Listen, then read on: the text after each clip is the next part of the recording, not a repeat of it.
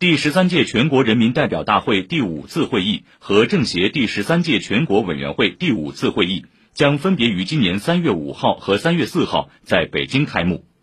全国人大常委会办公厅和全国政协办公厅昨天宣布今年两会的新闻采访工作将借鉴去年有关做法邀请部分在京的中外记者采访会议不邀请境外记者临时来京。主要通过网络视频书面等方式进行采访。